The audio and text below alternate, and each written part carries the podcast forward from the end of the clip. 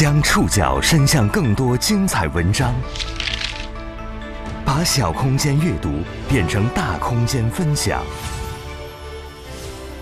宋宇选读，讲述现实世界里的真实故事，把小空间阅读变成大空间分享。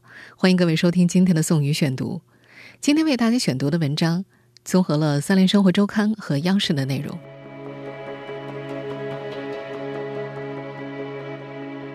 今年六月一号正式实施的《未成年人保护法》修订案，增加了强制报告制度，其中规定了九种未成年人遭受不法侵害的情形，发现的人有法定报警义务。在所有需要报告的主体里，医院是最被检察机关看重的一个。但实践中，强制报告的尺度并不好拿捏，是否能够准确的报告，除了取决于他们的责任感。更取决于他们的接诊经验和人生阅历。宋宇选读今天为您讲述强制报告的医院故事。一个多月前，也就是二零二一年六月一号正式实施的《未成年人保护法》修订案，增加了强制报告制度，规定了未成年人遭受性侵、虐待、欺凌。遗弃、拐卖、被组织乞讨等九种不法侵害的情形时，有关单位和个人必须立即报案，发现疑似情形也要报告。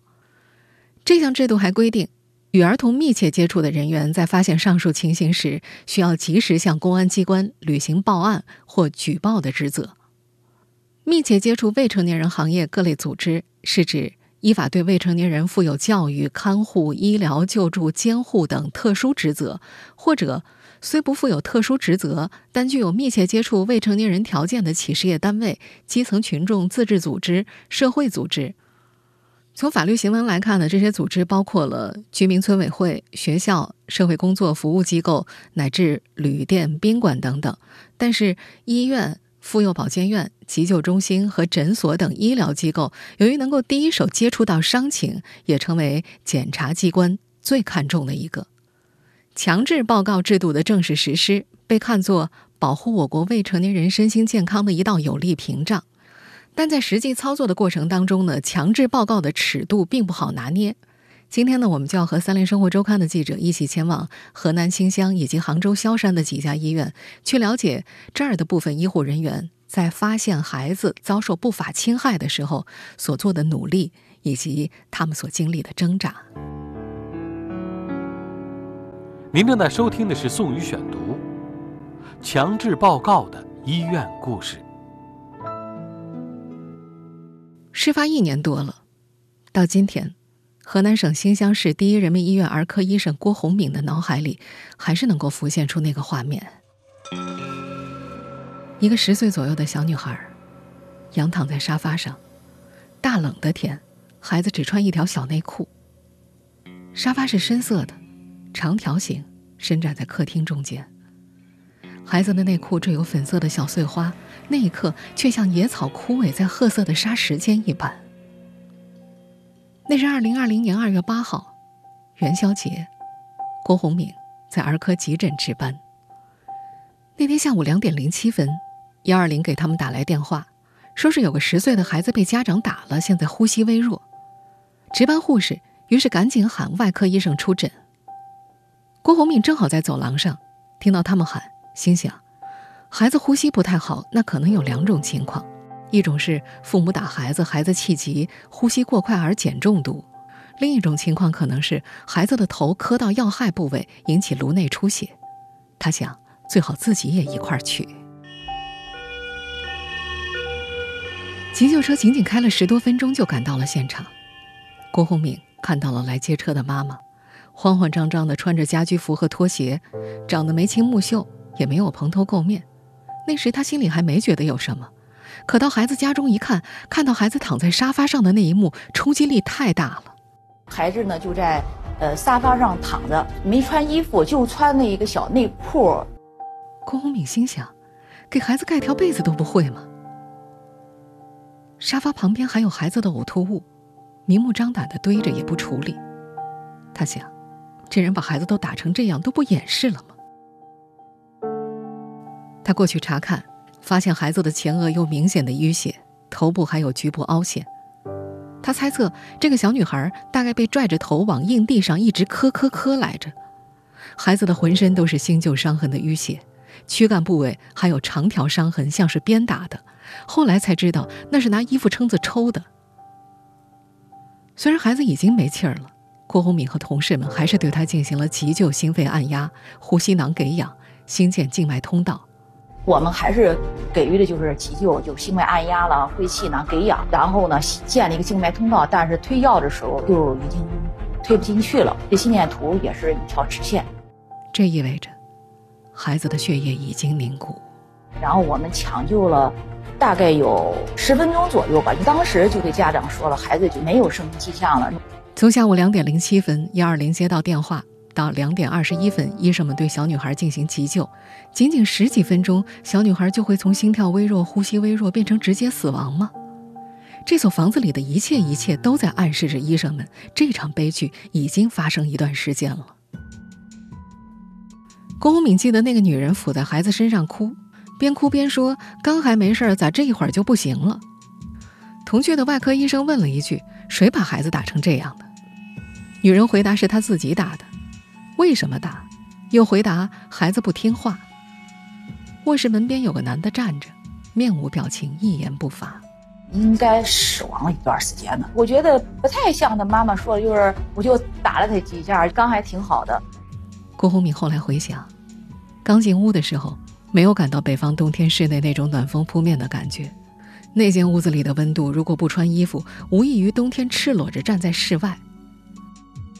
警方后来审讯这对家长之后，才得知，男的不是孩子的亲生父亲，女的倒是生母，两人是男女朋友关系，过去一直把孩子放在亲戚那儿养，直到去年疫情爆发，女方上班的娱乐场所停业，才把孩子带到身边，想培养母女感情。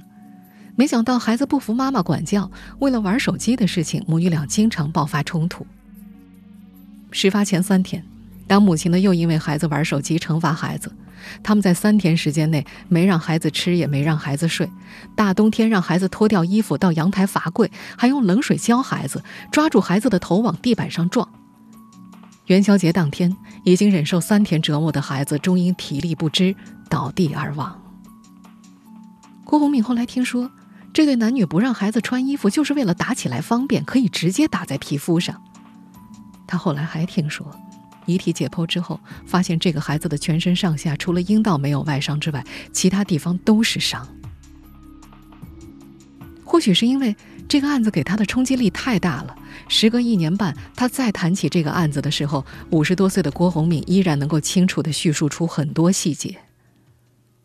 他是儿科医生，儿科医生最常接诊的情形就是小孩发烧咳嗽，有时一个小朋友发热。家里一来就是三四个大人，大人都挤在他的小诊室里，个个紧张的不行。他常年看诊，见到的都是这样的家长。回想起那个对自己孩子如此凶残的家长，他直到现在都没法理解，不明白他们为什么那么冷的天要让孩子光着，为什么连被子都不给孩子盖一个。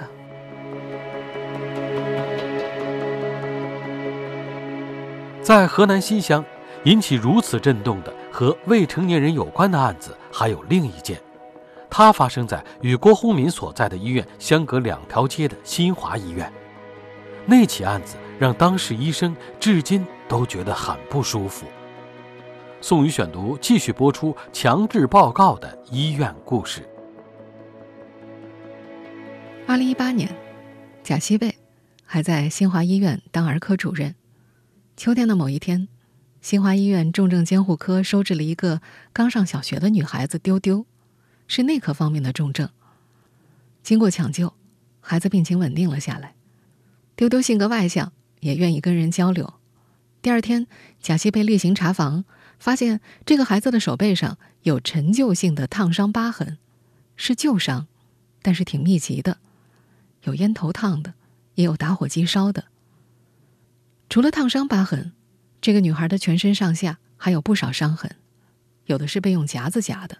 还有的是针扎的，这些外伤分布均匀，不像是意外，更像是人为。当天，贾西贝关照同事，请他们对这个孩子多一些关爱。那两天夜里，护士们会小心翼翼的和这个才六岁的孩子聊天。这是他们和孩子聊天的细节，与后来来的志愿者们一起，逐渐拼贴出了孩子叫人难以置信的生存险境。大家逐渐了解到，丢丢还有一个姐姐，比他大两岁。姐妹俩和他们的母亲、继父以及这对夫妇后来生的一个弟弟生活在一起。很突然的，孩子说了一些继父的事情给医护人员听。他说：“继父把他的那个东西放到自己嘴里，自己都出不来气。”还说：“继父让我们喝他的尿。”孩子口中的“我们”，是指他和他的姐姐。丢丢说：“姐姐也经常被继父叫到他房间里去。”孩子还小，并不十分明白这意味着什么。可医护人员听到耳中，感觉到震怒，他们怜惜孩子，不敢多问。只是孩子有时说点什么的时候，他们就会记下来。三年过去，现在回想起丢丢的事情，贾西贝还是感到很不舒服。他不愿意谈，一开始他不愿意接受采访。回忆一个六岁的孩子遭遇到的如此往事，对这位已经退休的经验丰富的老儿科医生来说，也过于艰难了。他没有勇气去一一重复孩子当时天真的描述出来的那些细节，他只是说：“性侵是一个太冷静、太迂回的词，远不足以描绘那个继父所作之恶。”从贾西贝查房发现孩子身上陈旧性的伤痕，到最后报警，总共经历了两天时间。这两天里，科室里的医护们感到愤怒、不可思议。但究竟该怎么办？大家都是有顾虑的。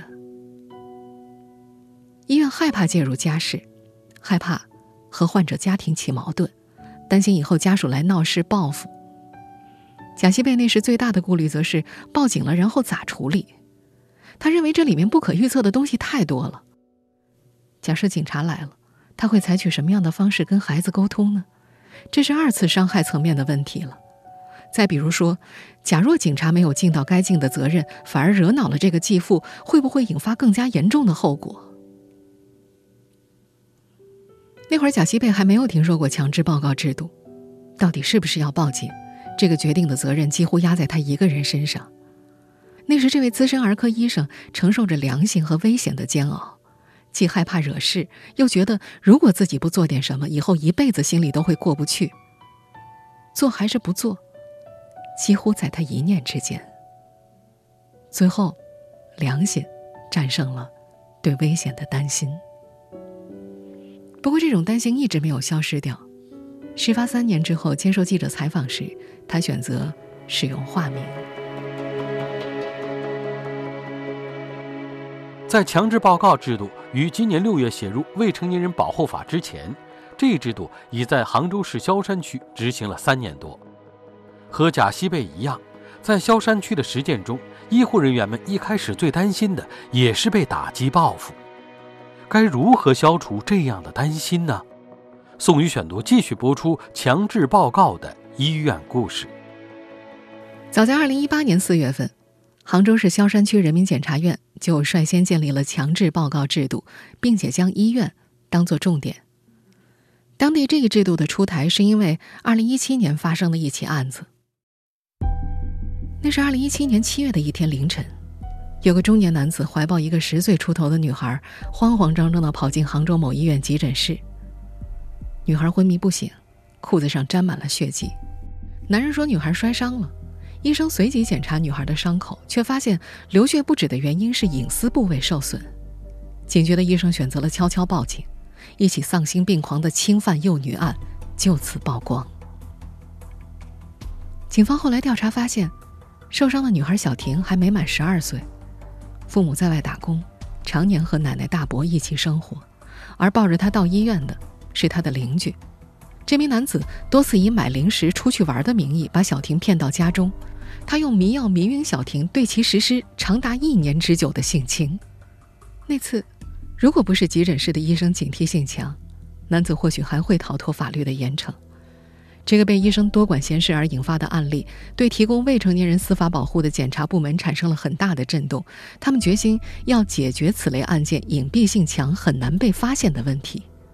也正是借由这个案件，在二零一八年四月二十五号，浙江省杭州市萧山区人民检察院联合当地公安和卫生主管部门，率先在全国建立了强制报告制度。制度尝试之初，萧山当地人民检察院把医院作为强制报告的重点区域，有两个原因：一是医生最能发现伤情；二是他们觉得医院是一个中立第三方。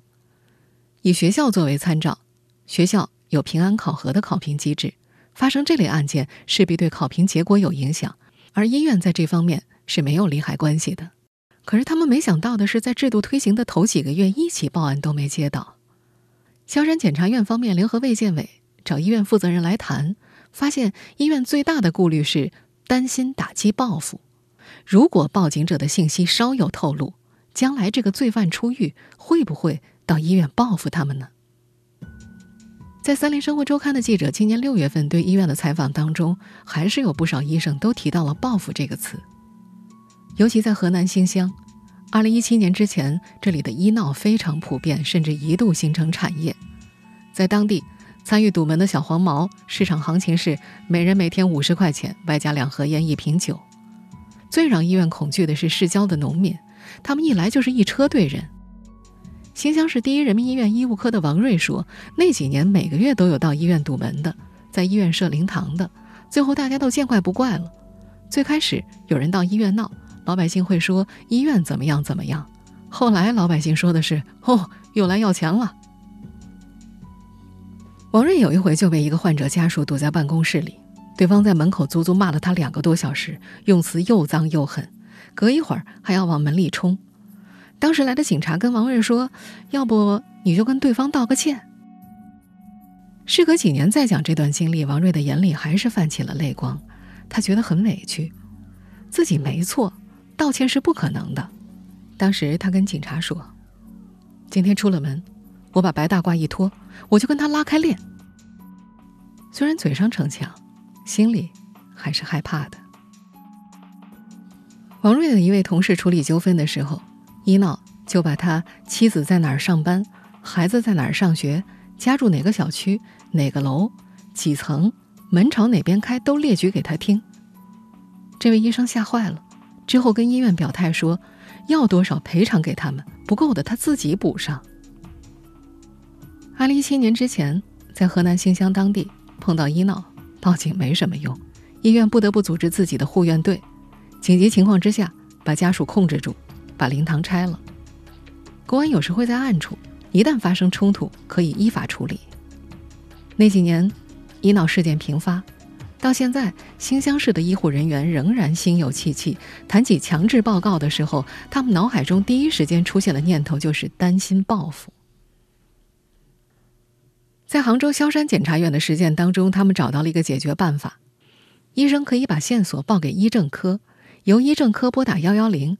同时，也告诉医生，日后的证人证言等方面都可以做保密卷宗处理。萧山检察院第八检察部主任方云记得，顾虑打消之后的那段时间，医生们开始非常积极的报。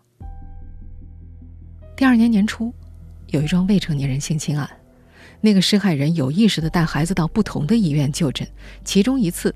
到了萧山区，正好赶上了当时全国只有萧山区在实行强制报告制度。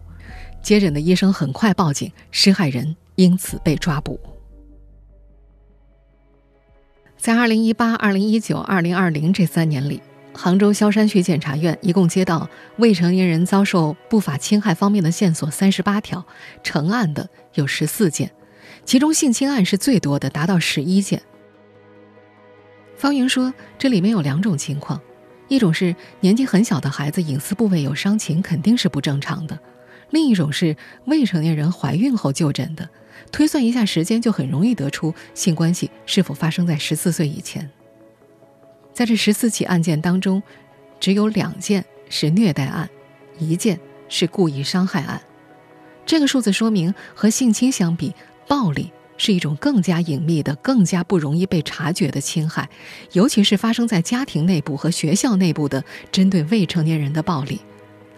虽然有家长和老师在某种程度上互为监督，但是当这两方都没能及时觉察的时候，伤害累积到一定程度，医院就是下一道保护未成年人的防线。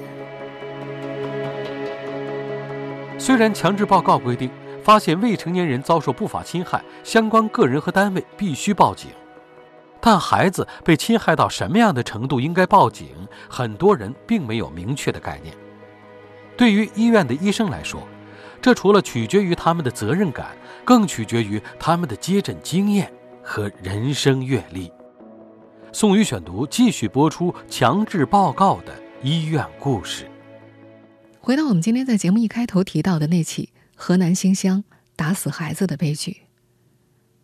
二零二零年元宵节那天，郭红敏和同事们一离开陈列着孩子尸体的现场，就开始讨论该怎么办。他们一致认为这个事儿必须得报警，但是谁来报呢？怎么报呢？他们先打电话给幺二零，幺二零一听说，那不如你们医生报警吧，你们比较了解情况。回到医院，他们几个人再把情况跟总值班室汇报。最后是总值班室的护士打了幺幺零，因为报警及时，新乡市公安局侦查大队和法医等技术人员到达现场之后，来得及提取相关证据，虐待孩子的家长受到了法律的惩罚。后来根据警方侦查发现，周围邻居经常听到他们家打骂孩子的声音，但是因为是别人家的家务事而没有报警，这不免令人遗憾。如果未来强制报告能够进一步在全社会范围之内获得更多认可，或许邻居和路人听到、看到孩子遭遇家长暴力之后，能够将报警列为第一个选项。后来有人问郭红敏医生：“假如当时那个小女孩没死，几位接诊的医生还会选择报警吗？”这位从业多年的儿科医生说。他们可能回来也会商量报警的事儿，因为那孩子给打的确实太不像话了。但是，假如孩子只是受了轻伤，医生们可能就会觉得不一定需要报警。他的同行，新华医院前儿科主任贾西贝也说，2018年那次，如果他们仅仅只是发现六岁小女孩丢丢的手背上有烫伤的疤痕，可能就不会去深究背后的隐情了。某种程度上。医生们选择报警与否，似乎取决于孩子受伤的极端程度，但极端事件毕竟是少数啊，因此大部分时候强制报告的尺度并不好拿捏。当孩子身上的伤势并不那么明显的时候，是否能够准确的报告，取决于医生的责任感，更取决于他们的接诊经验和人生阅历。贾西贝当了几十年儿科医生了，他说儿科就是哑科。因为孩子们不像大人那样能够表达自己。有一回，他所在的医院收治了一位三岁小男孩，住在普通病房，但孩子的病情令人印象深刻。那个男孩非常狂躁，逮什么咬什么，他咬破过输液管，还差点把护士的胳膊上的肉都咬下来。除此之外，孩子还胡言乱语，乍看像是疯掉了，但身体各项检查都没有呈现阳性结果，唯一不能排除的是狂犬病。然而，贾西贝反复询问家长孩子的病史和生活日常，并没有被狗咬过。请其他医生会诊，同样得不出诊断结果。这个孩子在新华医院住了几天不见好转，贾西贝认为只能转院。看家长万分焦急，贾西贝决定还是自己带着孩子去郑州儿童医院求助。孩子住进去之后，他跟郑州的医生沟通说，目前还不能排除狂犬病。儿童医院一听这个诊断，说那也不能收啊，最好转去传染病医院，因为狂犬病是百分之百死亡率的。就在去传染病医院的车上，贾西贝试着跟孩子聊天他问孩子：“是不是有人欺负你？爸爸妈妈有没有欺负你？”家长立刻否认，孩子也没吱声。他继续跟孩子聊天：“那我知道了，是幼儿园老师欺负你了吧？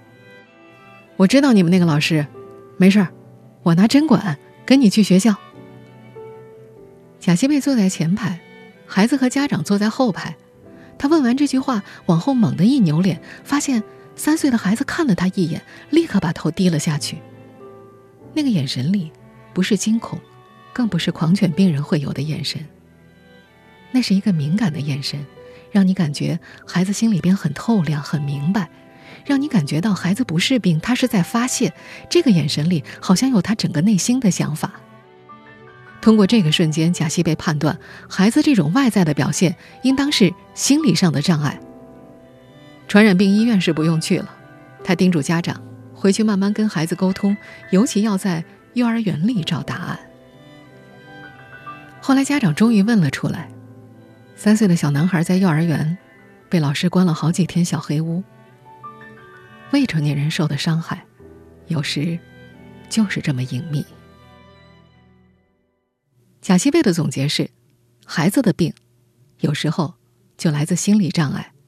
而心理障碍肯定有具体事件触发，儿科医生有时候就需要像侦探，去探寻导致表面结果的内在成因，去发现背后是否隐藏着不可告人的黑暗面。强制报告制度赋予了医生专业经验更大的责任，使报告由一个个人选择成为了一项义务。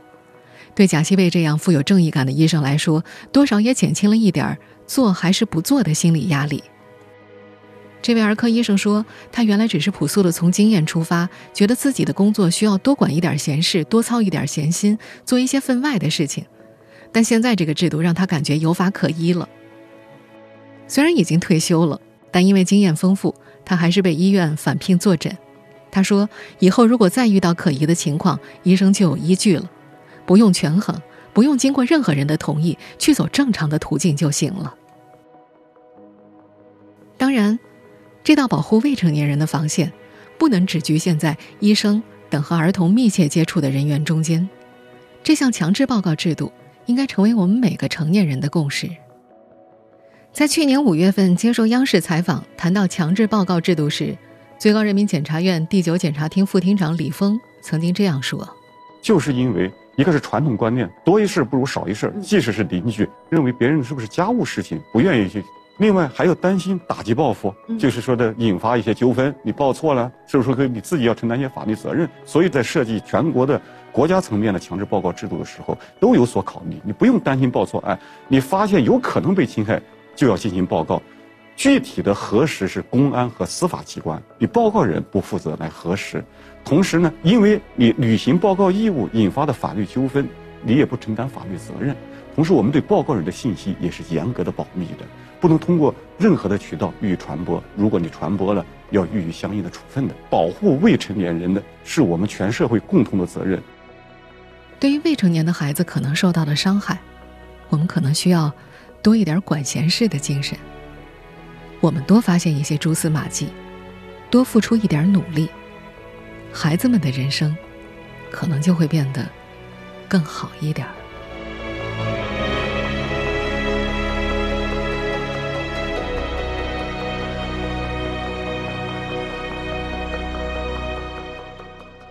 以上您收听的是宋宇选读《强制报告的医院故事》。本期节目综合了《三联生活周刊》和央视的内容。收音节目复播，您可以关注本节目的同名微信公众号“宋宇选读”。我们下期节目时间再见。